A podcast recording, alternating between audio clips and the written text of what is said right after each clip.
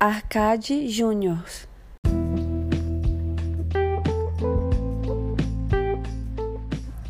Galera, fazer uma pergunta aqui para vocês. Por que a gente nega a infância? Por que a gente perde, se desfaz da infância quando nos tornamos adulto? Logicamente falando, cada ano que passa a gente vai acumulando sabedoria, acumulando experiência. Porque as coisas que a gente aprendeu ali na infância, como brincar, se divertir, é, falar bobagem, sentar no chão, chegar na praia e ao invés de ficar na cadeira, é, ir lá brincar de castelinho de areia, por que a gente nega tudo isso quando a gente fica adulto, cara? Será que é uma pressão que a gente recebe para ser adulto sério? Eu não sei, eu, eu, eu, me questionei isso agora aqui. Se envelhecer é acumular experiência, o certo era a gente nos permitir sentar para brincar, já que uma das experiências, uma das experiências realmente é, é de fato é ser, ser criança, né? Eu lembro de uma vez que eu fui fazer uma entrevista de emprego, cara, provavelmente já falei isso aqui, ou falei no SHT, não sei.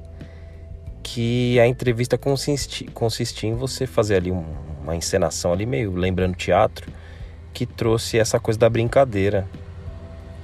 E aí, ninguém queria fazer, cara. O pessoal ficou com vergonha ali na frente de um monte de gente que não conhecia. Mas no meio da brincadeira, ali no meio da, da, da da dinâmica, todo mundo brincou e riu pra caramba e aquilo me lembrou muito a infância, porque, cara, a gente não tem hábito infantil, né, cara? E ser infantil pro adulto é sinônimo de, de xingamento, né?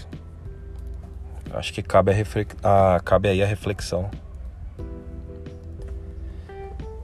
Cabe aí a reflexão.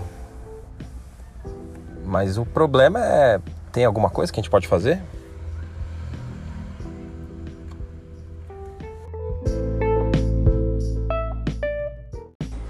Voltei, voltei.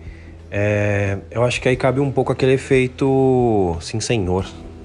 Sabe aquele filme? Falar um pouco mais sim para as coisas e tal, aceitar quando topar com algum tipo de brincadeira, né? Com, sei lá, desde, mesmo que seja com a criança, sei lá. É. Pô, não é tão legal, cara, quando você vê uma pessoa dançando. É bonito de ver.